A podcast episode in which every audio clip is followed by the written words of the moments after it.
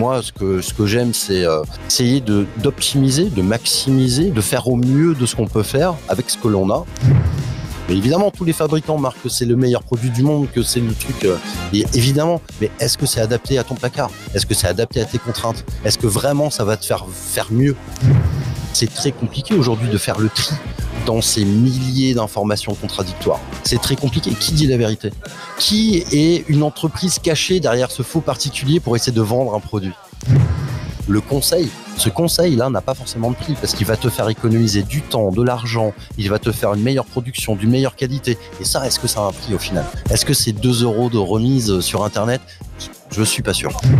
On a un produit qui arrive chez nous euh, qui ne correspond aucunement aux normes que la France a décidé de mettre en place pour les producteurs français.